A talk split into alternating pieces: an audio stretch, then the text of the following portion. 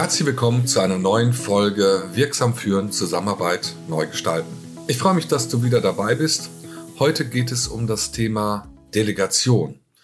Wie ich finde, einer der Königsdisziplinen von Führung. Ich möchte dir in dieser Podcast-Folge gerne die verschiedenen Möglichkeiten der Delegation vorstellen und werde das auch als Grundlage nutzen, um in folgenden Sendungen darauf aufzubauen, wie und wann Delegation in der Führung eine wichtige Rolle spielt. Ich arbeite, wenn es um das Thema Delegation geht, immer mit sieben verschiedenen Delegationsmodi, die ich meinen ähm, Seminarteilnehmenden oder meinen Kunden vorstelle. Und das hilft sehr gut zur Einordnung und äh, macht vor allem auch deutlich, welche verschiedenen Grundhaltungen sich in der Art der Delegation auch widerspiegeln. Die erste äh, Möglichkeit, der erste Modus ist das reine Mitteilen. Das ist, damit ist gemeint, ich äh, sprechen jetzt immer in der Logik von Führungskraft zu Mitarbeitenden. Da teilt die Führungskraft äh, den Mitarbeitenden mit, äh, welche Entscheidung gefallen ist. Das ist sozusagen die kargste Form der äh, Delegation und sicherlich auch eine, die den geringsten Partizipationsgrad hat, wenn sie überhaupt einen Partizipationsanteil hat. Das zweite ist äh, schon etwas mehr, nämlich, dass wir etwas entscheiden als Führungskraft und diese Entscheidung zumindest erklären. Das ist für mich offen gesprochen auch das Mindestmaß, was in einer Führungssituation angewendet werden sollte, dass zumindest eine Antwort auf die Frage ist, wozu soll ich das eigentlich machen, wem dient das, wem nutzt das. Die dritte Form der Delegation ist das Konsultieren.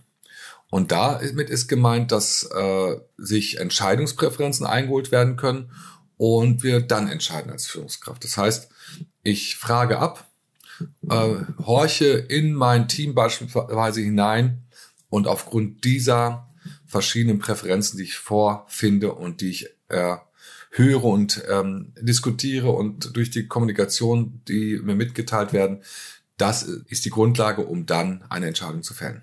In der nächsten Stufe beginnt ein wirklicher Partizipationsgrad. Äh, und äh, da, dort, wir verlassen jetzt sozusagen das klassische, die klassische Form von die Führungskraft sagt, wie es geht und der Mitarbeitende tut es oder die Mitarbeitende, sondern jetzt geht es wirklich um Vereinbaren. Also die Stufe 4 ist die erste Stufe, wo wir sagen, äh, hier ist das äh, klare Prinzip, wir treffen die Entscheidung gemeinsam. Also diese Entscheidung, jede Entscheidung bei diesem Delegationsmodus heißt, wird nur dann durchgeführt, wenn der Mitarbeitende ganz klar sagt, ich bin dabei und ich trage diese Entscheidung mit. Und jetzt geht's in die nächste Stufe, das ist die Stufe 5, das ist das Beraten. Und damit ist gemeint, dass wir als Führungskraft die eher die Rolle des Beraters oder der Beraterin einnehmen und dass wir Empfehlungen aussprechen, dass wir unser Wissen möglicherweise, was da vorhanden ist, mit, äh, mitteilen und äh, dann aber tatsächlich die Mitarbeitenden die Entscheidung selbst treffen. Und das ist schon ein Riesenunterschied in der Haltung von äh, Führungskräften und das spiegelt natürlich auch eine ganz andere Art der Kultur wider, in welcher Organisationskultur so eine Art von Delegation möglich ist und gewünscht ist und in welcher vielleicht weniger. Die sechste Stufe ist die Übertragung. Das heißt, wir übertragen jemand anderes die Entscheidung und sagen, entscheide bitte du und ähm, ich halte mich raus. Ich möchte aber informiert sein.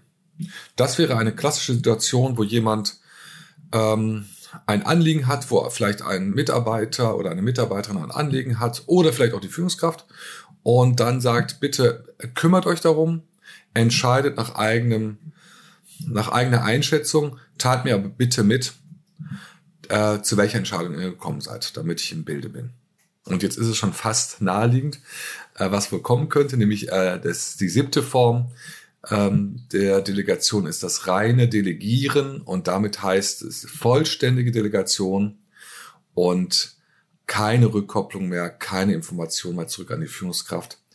Ähm, volles Vertrauen und ähm, die Mitarbeitenden oder die Betroffenen entscheiden vollständig allein und selbst organisiert. Das sind erstmal so die sieben Delegationsmodi, die ich euch und dir heute gerne vorstellen wollte. Wichtig ist natürlich, dass äh, wir hier als äh, Führungskraft in der Anwendung durchaus variieren können. Es hängt natürlich ganz klar von der Entscheidung ab. Es hängt auch von dem ja, von dem Reifegrad des äh, Mitarbeitenden und Kollegen ab, äh, welche Form der Delegation ich wähle. Vermutlich wird die Delegation an einen Auszubildenden anderen sein als einen äh, langjährigen gestandenen und kompetenten äh, Kollegen oder Kollegin. Und äh, die Kunst, glaube ich, und das Zielführende der Anwendung ist sicherlich da, eine Variationsbreite zu zeigen und eine grundsätzliche Entscheidung, bin ich jemand, der glaubt, dass ich die Entscheidung äh, selbst fällen sollte, weil ich vielleicht auch der Spezialist bin, der Beste, der in dem Moment diese Entscheidung fällen sollte, oder verabschiede ich mich davon und sage, äh, ich glaube, dass die Kompetenz bei meinen Kolleginnen und Kollegen da ist. Ich übertrage das.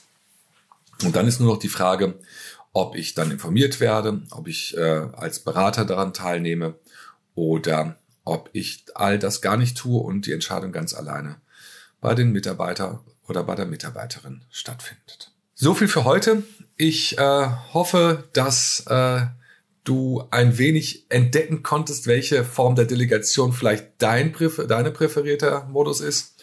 Und vielleicht äh, gibt es noch mal eine, gab es noch mal eine Information, die dich dazu hat anregen lassen, dass du deine Art der Delegation überprüfst. Oder sie hat dich noch mal entschieden, äh, bestätigt, dass das, wie du es machst, genau der Weg ist, den du weitergehen möchtest.